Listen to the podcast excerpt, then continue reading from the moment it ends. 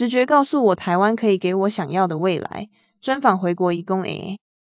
细数在台湾五年半的时光，AI 曾经遇到挑战和文化冲击，也曾经遇过温暖友善的对待。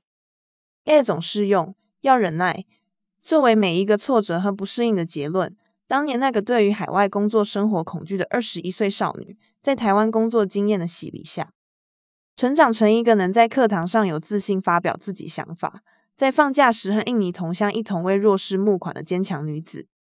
现在的 AI 回到印尼，有一个疼爱自己的老公，肚子里孕育着一个小生命，期待新的未来。我叫 AI，来自印尼。我是 AI，我在台湾工作了五年半，刚结婚半年的时间。现在和我老公住在 Bicas。我小的时候家里很穷，很困难，妈妈没有钱给我上学。国中的时候，我就早上带东西去学校卖赚钱，自己付学费读书。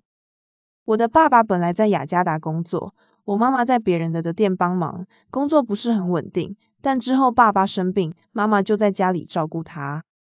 高中毕业之后，我很想要念大学。但是妈妈跟我说，我们家的钱只够让全家人吃饱，没有多的钱让我去念大学。我就跟妈妈说，好了，妈妈你不要哭，我自己会想办法。我先到 B K S 里 A I 老家三小时车程的城市的衣服工厂当女工，工作一年之后，我发现薪水真的不够用。那个时候听到有朋友去台湾工作，可以赚比较多钱，因为我会怕。我就问了朋友很多关于台湾工作的事情，但是看到爸爸妈妈生活这么辛苦，我告诉我自己不要怕，我要加油，只要坚持自己的梦想，一定可以克服全部的恐惧。学会忍耐，是让我能够在台湾坚持下去的方式。二零一一年五月五号，我离开印尼到台湾，那个时候我二十一岁。在去台湾工作前，我在 BKC 的中介训练所待了五个月，学中文跟照顾老人家。我身边的同伴训练两三个月，很快去台湾了。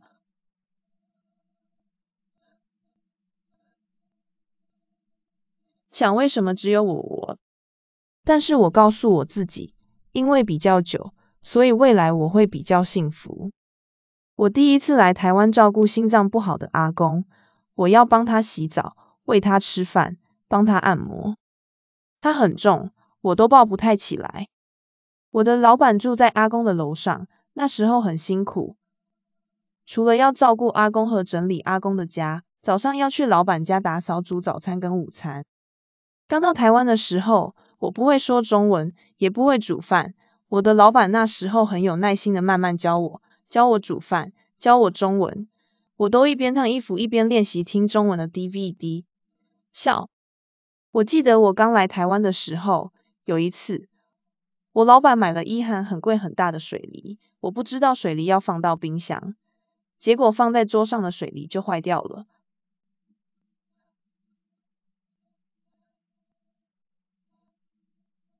整整整整。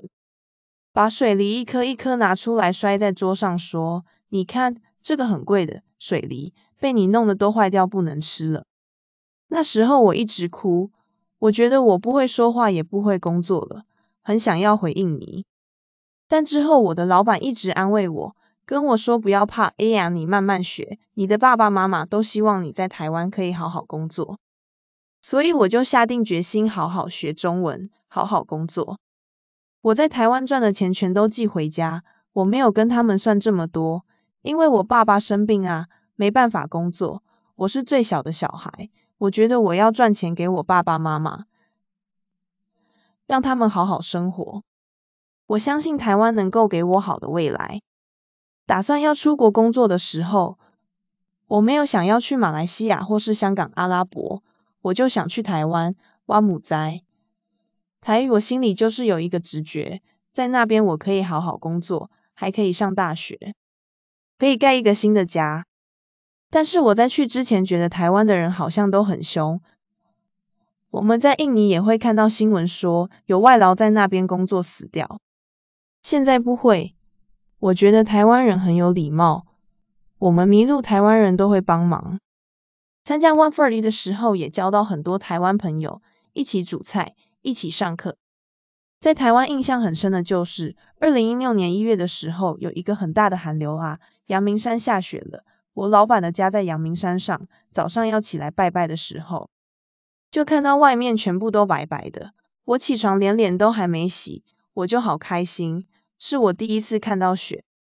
这次我要回印尼结婚的时候，我的老板全家人请我吃火锅，亲戚小孩都出现了，很舍不得我。我的老板一直叫我回印尼赶快生小孩，赚照片给他看。回印尼的生活，希望可以念大学，生小孩。在印尼很难找工作，除非你有大学学历，所以我希望之后我可以去念大学。我的老公就是有大学毕业，所以可以在日本的工厂工作，拿很不错的薪水。我的老公人很负责任，我在台湾的时候他就很努力工作存钱要买我们的家，全部的钱都是他准备的哦，真的很辛苦。